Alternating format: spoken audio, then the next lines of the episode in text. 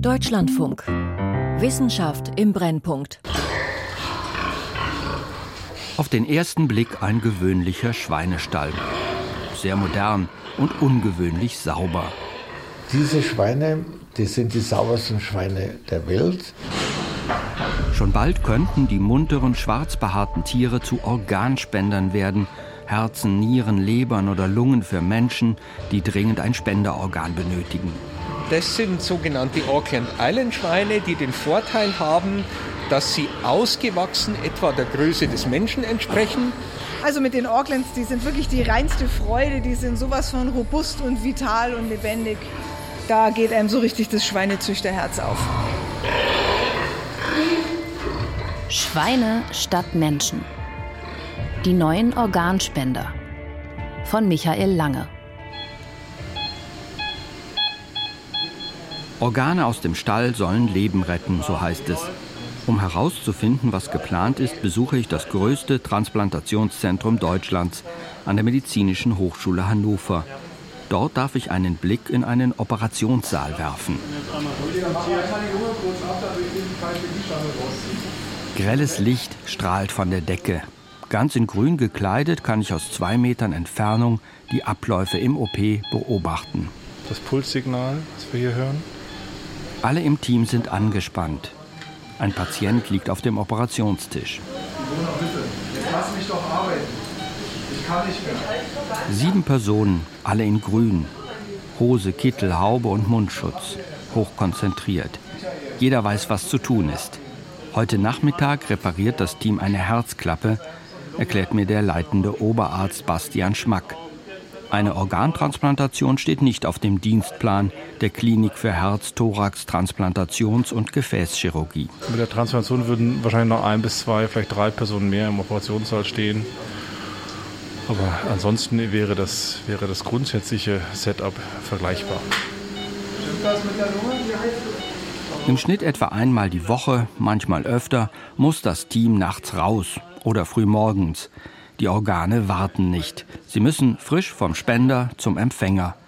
Und Menschen, die auf so ein Organ warten, gibt es genug. Der Chirurg Tobias Göke erklärt mir die Abläufe einer Transplantation. Das Spenderherz ist ganz äh, ruhig, befindet sich in einer gekühlten Lösung. Es gibt keinerlei Aktivität des Herzens, es ist vorher mit einem Medikament versehen worden und in dieser Form wird es auch an den Operationstisch rangenommen. Ein Medikament versetzt das Spenderorgan in eine Art Schlafzustand. Der Brustkorb des Empfängers wird geöffnet. Das alte, kranke Herz muss raus und wird durch ein neues ersetzt. Die Chirurgen wissen genau, an welche Blutgefäße sie das Herz annähen müssen. Die Operation kann fünf Stunden dauern oder länger. Dann der große Moment. Direkt nachdem das Herz mit dem äh, Blut des Empfängers durchblutet wird, mit dem warmen Blut des Empfängers wird es ja sofort auch durch das warme Blut eben aufgewärmt und beginnt spontan mit seiner Aktivität. Also im Großen und Ganzen funktioniert das eigentlich sehr, sehr gut. Überall in der Klinik höre ich, gerne würden die Chirurgen mehr Herzen verpflanzen. Gäbe es nur genug Organspender. Aber Spenderorgane sind knapp. Alltag für den Leiter des Transplantationszentrums und der Klinik für Allgemein-, Viszeral- und Transplantationschirurgie Moritz Schmelzle. Das ist die tatsächlich praxisnahe Erfahrung, die wir hier jeden Tag machen an so einem großen Transplantationszentrum wie in Hannover, dass Patienten tatsächlich versterben, die auf ein Organ warten und die mit einem entsprechenden Organangebot gerettet hätten werden können. Im Jahr verpflanzen deutsche Transplantationszentren etwa 2500 Organe. Am meisten Nieren, es folgen Lebern, Herzen und Lungen. Über 8000 mögliche Empfänger stehen auf den Wartelisten. Kein Wunder, dass händeringend nach Alternativen gesucht wird. Hoffnungen richten sich auf die Xenotransplantation, die Verpflanzung von Tierorganen in Menschen. 1984 ein erster Anlauf in Kalifornien mit dem Herz eines Pavians. Baby Faye needed a new heart, but there was no human donor program for babies back then. Instead, Dr. Bailey used the heart of a baby baboon. No one knew whether it would work. To this day, we don't know for sure what all conspired to take her life. Uh, but I am comforted in the fact that, uh, that we made an effort to save her life. Der verantwortliche Chirurg Leonard Bailey wollte alles versuchen, um das Leben von Baby Faye zu retten. Ihr Tod nach 20 Tagen ein schwerer Rückschlag. So Arjang Rupa war. Er leitet in Hannover die Klinik für Herz, Thorax, Transplantations- und Gefäßchirurgie. Damals war die Hoffnung sehr groß, dass wir in sehr absehbarer Zeit äh, tierische Organe würden transplantieren können. Und dann ist das Thema weitgehend eingeschlafen und war von den meisten, und ich muss zugeben, auch von mir selbst, äh, eigentlich abgeschrieben. Aber jetzt ist sie wieder da, die Xenotransplantation. Im Forschungslabor sorgt die Genschere CRISPR-Cas für neuen Schwung. Sie ermöglicht einfach und schnell genetische Manipulationen. Am 7. Januar 2022 war es dann soweit. Es handelt sich um einen wissenschaftlichen Durchbruch. Erstmals ist einem Menschen ein Schweineherz implantiert worden. Für einen 57-Jährigen mit einer lebensbedrohlichen Herzkrankheit war dies der einzig verbliebene Weg, sein Leben zu retten. Der Patient David Bennett hatte keine Chance auf ein menschliches Spenderorgan. Die Operation überstand er zunächst gut. Sein Körper akzeptierte das Schweineherz. Doch dann. Der Mann mit dem implantierten Schweineherzen ist tot. Er verstarb zwei Monate nach dem chirurgischen Eingriff. Es war das erste Mal, dass einem Menschen ein tierisches Organ erfolgreich eingesetzt worden war. Operation gelungen, Patient tot. Eine Untersuchung ermittelte mögliche Ursachen. Ergebnis: Der schlechte Allgemeinzustand des Patienten war mitverantwortlich möglicherweise aber auch Viren, die im Schweineherz nachgewiesen wurden, Porcine-Zytomegalie-Viren. Der erste Versuch war gescheitert, aber man hatte dazugelernt und wollte es beim zweiten Mal besser machen. Die Transplantation fand im September 2023 statt. Das Immunsystem von Lawrence Fossett war intakt, sein Allgemeinzustand besser und das Schweineherz, seine letzte Hoffnung, virusfrei. We are now down to my only real hope left is to go with the pig heart, the Xenon transplant. Auch er überstand den Eingriff, starb dann jedoch nicht einmal zwei Monate später. Ja, das ist in der Tat so ein Wechselbad der Gefühle, in dem man sich dann da befindet. Chirurg Tobias Göke verfolgt aufmerksam alle Informationen aus den USA. Er forscht selbst im Bereich Xenotransplantation. Man muss sagen, dass die ersten Indizien dafür sprechen, dass dieser Patient wirklich an einer Abstoßung des äh, Schweineherzens eben verstorben ist, also an einem immunologischen Problem, was sich eingestellt hat. Das ist natürlich für uns in der äh, Xenotransplantation forschenden ähm, Ärztinnen und Ärzten, Wissenschaftlerinnen und Wissenschaftler, es macht uns natürlich ein bisschen traurig, weil das das genau ist, was wir eigentlich nicht gewünscht hatten und erwartet hatten. Die Ursachenforschung zu Patient Nummer zwei lässt noch auf sich warten keine Nachrichten aus Baltimore. Unterdessen mehren sich die Spekulationen. Es gibt so, nennen wir es mal so, so eine Gerüchteküche, dass im Prinzip, um die äh, Abstoßung dieses Schweineherzens in dem, in dem, zweiten Empfänger zu verhindern, dass dann ein neuartiges äh, Medikament gegeben wurde, was also für diesen Zweck vielleicht nicht unbedingt geeignet gewesen ist und das möglicherweise eine Rolle gespielt hat, dass die Immunreaktion doch so stark war, dass das Spenderherz letztendlich zerstört worden ist durchs Immunsystem. Aber das ist, wie gesagt, noch spekulativ. Wir warten da auf die Veröffentlichung. Die werden dann sicherlich innerhalb der nächsten Wochen und Monate folgen. Das Immunsystem des Menschen erkennt das Schweineorgan als fremd und stößt es ab. Genau das hätte die genetische Manipulation der Schweine verhindern sollen. Die Chirurgen erklären mir, zum einen gibt es die hyperakute Abstoßung durch Antikörper des Patienten. Sie tritt schon wenige Sekunden nach der Transplantation auf. Außerdem die akute vaskuläre Abstoßung durch bestimmte Immunzellen. Sie beginnt meist nach einigen Tagen, manchmal auch später. Drittens ist da noch die langfristige chronische Abstoßung. Sie muss durch spezielle Medikamente für die Empfänger verhindert werden. Möglicherweise ist der Plan nicht aufgegangen. Alle drei Abstoßungsreaktionen müssen bei der Xenotransplantation konsequent unterdrückt werden, erläutert Chefarzt Aryang Rupawar. Er warnt deshalb vor zu viel Optimismus, insbesondere was die Herztransplantation angeht. Bevor wir solch ein Organ bei einem Patienten implantieren, möchte ich ganz sicher sein, dass wir damit kein unvertretbares Risiko eingehen, weil wir eben über Alternativen in Form von Maschinen verfügen. In unserem Fall bin ich doch eher dazu geneigt, abzuwarten, auch wenn wir selber in dem Bereich forschen, keine Frage. Aber der Schritt in der Klinik ist schon ein sehr großer und wenn wir den zu früh machen und es funktioniert nicht, dann schaden wir dem Feld eher, als dass wir nutzen. Zurückhaltung und Enttäuschung sind spürbar bei meinem Besuch im Transplantationszentrum in Hannover. Ohne Zweifel bedeutet der Tod zweier Patienten in den USA einen Rückschlag. Aber die Tierzüchter und Chirurgen forschen natürlich weiter. In München an der Ludwig-Maximilians-Universität hat Eckhard Wolf am Institut für molekulare Tierzucht und Biotechnologie bereits vor über 20 Jahren mit dem Klonen von Schweinen als Organspender begonnen. Die neuesten Kandidaten darf ich mir in einem Spezialstall anschauen, am Moorversuchsgut in der Nähe von Oberschleißheim. Zuerst heißt es, ab in die Schleuse, damit ich keine Viren oder sonstigen Erreger einschleppe. Sie lassen alles, was Sie drinnen nicht unbedingt brauchen, hier. Sie gehen dann durch die Dusche und finden dann auf der anderen Seite Regale, in denen saubere, sterilisierte Kleidung drin ist. Die ziehen Sie an und dann können Sie durchgehen und landen dann auf dem Gang des OP-Trakts. Also ausziehen, gründlich duschen und dann in die blaue Arbeitskluft, die bereit liegt. Ich finde eine passende Größe. Nur der Gürtel für die Hose fehlt. Eine Kordel tut's auch. Ja, ich bin gleich fertig. Hallo, grüß Sie. Hallo. Mein Name ist Barbara Kessel. Ich soll Sie schon mal in Empfang nehmen. Die zuständige Tierärztin führt mich in einen der Ställe. Rechts und links mehrere Boxen, jeweils etwa fünf Quadratmeter groß. Meist mit zwei Schweinen je Box. Barbara Kessler kennt die Tiere und die Tiere kennen sie. Also wir haben eine ganze Reihe verschiedener Schweine. Die meisten genetisch modifizierten Linien basieren auf, ja, sagen wir mal, ganz normalen landwirtschaftlichen Nutztieren. Dann haben wir auch ein paar Mini-Pigs, sehen wir hier. Ja, sie sind immer sehr froh, wenn es neue Unterhaltung gibt. Gehen wir doch zu diesen zwei Auckland-Ebern. Schnurstracks führt mich Eckhard Wolf zur neuesten Errungenschaft des Instituts. Und da sind sie, die Auckland Island Pigs, sein ganzer Stolz. Lebhafte Tiere mit schwarzem Fell, fast wie Wildschweine. Scheu laufen die Tiere zur gegenüberliegenden Ecke ihrer Box und zeigen mir ihr Hinterteil. Die Auckland Island Pigs stammen von einer Insel zwischen Neuseeland und der Antarktis.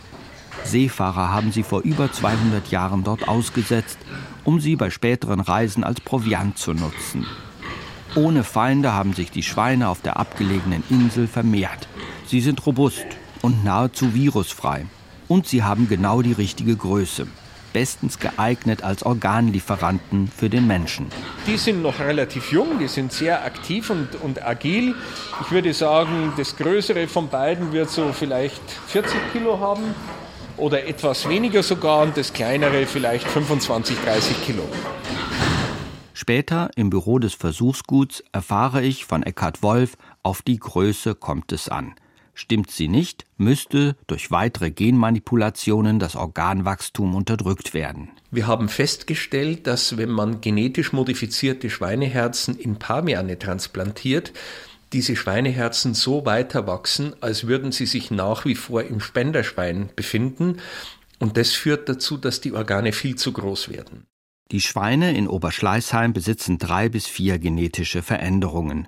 Ohne die wäre die Verpflanzung nicht möglich. In der Xenosituation ist es eben so, dass die löslichen Komponenten vom Menschen wären, die membrangebundenen vom Schwein. Menschliches Blut trifft also auf Gewebe vom Schwein. Und nachdem Schwein und Mensch ja evolutionär doch relativ weit auseinander sind, der letzte gemeinsame Vorfahr hat vor etwa 80 bis 100 Millionen Jahren gelebt, passen diese Komponenten nicht immer gut zusammen. Die genetischen Manipulationen verhindern vor allem die sogenannte hyperakute Abstoßung gleich nach der Transplantation und zum Teil auch die akute Abstoßung, die später auftritt.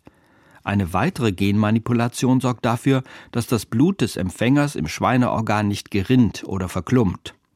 Biotechnologiefirmen in den USA nehmen meist noch zusätzliche Genmanipulationen vor. Aus Sicht der Experten in München ist das nicht notwendig, sondern nur ein zusätzlicher Risikofaktor. Im Genlabor kommt hier wie dort die neue Genschere CRISPR-Cas zum Einsatz, aber auch die viel ältere Klontechnik, wie bei Dolly, dem geklonten Schaf. Wir nutzen nach wie vor das Klonen, weil es die effizienteste Methode ist, die genetischen Modifikationen einzuführen. Wir generieren über das Klonen allerdings nur die Founder-Tiere, das heißt die ursprünglichen Tiere, die Tiere, die tatsächlich für Transplantationsexperimente verwendet werden, stammen alle aus der Zucht. Das heißt, wir nutzen das Klonen nur initial. Die genetische Veränderung findet in einer Zellkultur statt. Der veränderte Zellkern wird dann in eine erbgutfreie Eizelle gespritzt. Daraus entsteht ein Klon mit einer oder mehreren Genmanipulationen. Um die verschiedenen genetischen Veränderungen zusammenzubringen, reicht dann konventionelle Züchtung. Die Klone werden miteinander gekreuzt, bis die gewünschten Gene zusammenkommen. So entstehen die Tiere, die die Organe für die Transplantation liefern sollen. Organe für Menschen und zunächst Organe für Paviane zu Versuchszwecken. Langsam verstehe ich, die späteren Organspenderschweine sind also keine Klone, obwohl sie von Klonen abstammen. Das ist wichtig, denn beim Klonen ändert sich die Steuerung der Gene, die sogenannte Epigenetik. Das könnte zu Problemen führen. Die späteren Organspender gehen also aus konventioneller Zucht hervor, durch Kreuzung. Und das dauert eine Weile. Also wir gehen davon aus, dass wir in diesem Jahr, in der ersten Jahreshälfte, die Gründertiere fertig haben werden. Wir arbeiten mit zwei verschiedenen Linien. Und die Gründerklone werden dann miteinander gekreuzt. Immer wieder trifft sich Eckhard Wolf mit dem Chirurgen und Transplantationspionier Bruno Reichert. Er schaut bei meinem Besuch am Moorversuchsgut vorbei. Die beiden haben viel zu besprechen. Sie haben das Münchner Forschungsprojekt zur Xenotransplantation aufgebaut und treiben es seit über 20 Jahren voran. Der erste Patient war sterbend. Der hätte auch eine menschliche Herztransplantation, theoretisch hätte er nicht überlebt. Der zweite war tatsächlich besser. Also ich habe gebetet, dass der lange überlebt. Ja. Hätte er eigentlich müssen. Ja. Bruno Reichert gehen die beiden Todesfälle in den USA nicht aus dem Kopf. Als ich ihn treffe, ist der 80-Jährige nicht gut gelaunt. Das hat aber nichts mit den Nachrichten aus den USA zu tun. Die sind ja schon einige Wochen alt. Wenn er schimpft, geht es um die Finanzierung einer klinischen Studie in Deutschland. Überall unnötige Hürden und nirgends Pioniergeist. Als ich das Mikrofon einschalte, versuchte er es etwas sachlicher. Investoren äh, sind sehr gute Kaufleute, ja, aber sind schlechte Wissenschaftler. Eigentlich ist alles auf dem Weg, versichert mir Bruno Reichert. Nur die Geldgeber fehlen halt noch. Die braucht er für den Start einer klinischen Studie. Das wäre die erste dieser Art weltweit. In den USA handele es sich nur um einzelne Heilversuche. Das reicht dem Pionier nicht. Eine klinische Studie mit vier bis sechs Patienten würde den Durchbruch bedeuten für die Xenotransplantation. So ließe sich die Überlegenheit des Münchner Konzepts gegenüber der Konkurrenz in den USA beweisen. Davon ist Bruno Reichert überzeugt. Die haben eine andere Philosophie. Also wir haben eine klare Philosophie, so wenig gentechnischen Veränderungen wie notwendig, ja? aber die müssen ziehen. Bei den ersten Organtransplantationen verwendeten die Chirurgen in Baltimore Schweine mit zehn Genmanipulationen. Für die Gentechnik ist dabei die Firma United Therapeutics und ihr Ableger Revivicor zuständig. Eine andere Firma namens eGenesis präsentierte kürzlich Schweinenieren mit noch mehr genetischen Veränderungen. Mit der Genschere CRISPR-Cas entfernten die Gentechniker Dutzende schlafende Viren aus dem Erbgut der Tiere. Dieser Aufwand sei bei den Auckland Island Pigs unnötig, versichert mir Bruno Reichert. Denn durch 200 Jahre Isolation auf einer einsamen Insel ist das Erbgut der Tiere virusfrei. Die saubersten Schweine der Welt, schwärmt er. Ich habe keine Angst von United Therapeutics, ich habe keine Angst von eGenesis. Wir müssen nur gut sein, wir müssen auch nicht die Ersten sein. Wir müssen nur irgendwann die Besten sein und wir müssen es in die Klinik kriegen. Das ist mein Anspruch. In jahrelangen Tierversuchen hat Bruno Reichert die Operationsmethode perfektioniert. Einige der Tiere überlebten nach der Transplantation mehr als zwei Jahre. Eine stolze Bilanz für den Chirurgen. Wenn demnächst in Deutschland der erste Mensch ein Schweineorgan erhalten sollte, wird der 80-Jährige jedoch nicht selbst operieren, sondern ein jüngerer Kollege. Dem darf er dann assistieren oder muss. So lange gehen die Tierversuche mit Pavianen weiter. Ansehen darf ich mir die Operationen nicht. Wie sie ablaufen, hat mir Bruno Reichert in einem früheren Gespräch sehr anschaulich erklärt. Und Sie müssen verstehen, diese Tiere sind ja wilde Tiere, ja. Den können Sie sagen, jetzt seien wir schon ruhig und brav, ja. Sondern wenn der aufwacht, ja, dann ist der, dann ist der im Käfig drin, ja, und ist wild, ja. Und die Drainage muss man rausmachen, da müssen alles, was den verbindet, ja, müssen raus sein, ja. Machen Sie mal eine Herztransplantation und ziehen Sie alle Drainagen vorher raus, ja. Das macht keiner, aber das müssen Sie, das müssen Sie im Labor, müssen Sie das hinkriegen, das muss funktionieren. Anstrengend und nervenaufreibend für den Chirurgen. Und was ist mit den Versuchstieren? fragt die Tierärztin Gabi Neumann. Sie ist wissenschaftliche Mitarbeiterin beim Verein Ärzte gegen Tierversuche. Man muss bedenken, dass den Affen das eigene Herz entnommen wird, das Schweineherz eingefügt wird und dass sie im Nachgang ganz, ganz viel einen Medikamentencocktail bekommen. Die bekommen Schmerzmittel, die bekommen Cortison. Hinzu kommt, dass sie sehr, sehr künstlich gehalten werden, dass sie isoliert gehalten werden, dass sie ständig Untersuchungen über sich ergehen lassen müssen. Das ist alles überhaupt nicht vergleichbar mit einem normalen Leben eines Affen. Der Tiergenetiker Heiner Niemann kommt zu einer anderen Bewertung der Tierversuche.